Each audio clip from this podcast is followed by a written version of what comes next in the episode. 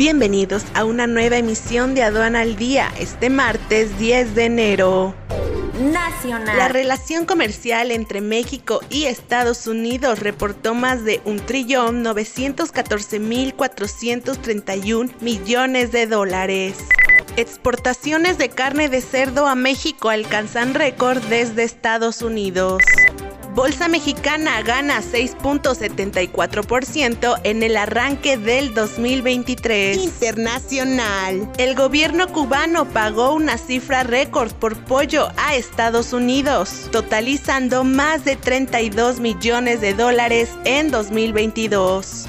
Exportaciones totales dominicanas superan los 12.390 millones de dólares en 2022. Temec incrementará en 2023 producción y exportación de autopartes hacia Norteamérica, así lo indicó la Industria Nacional de Autopartes, INA.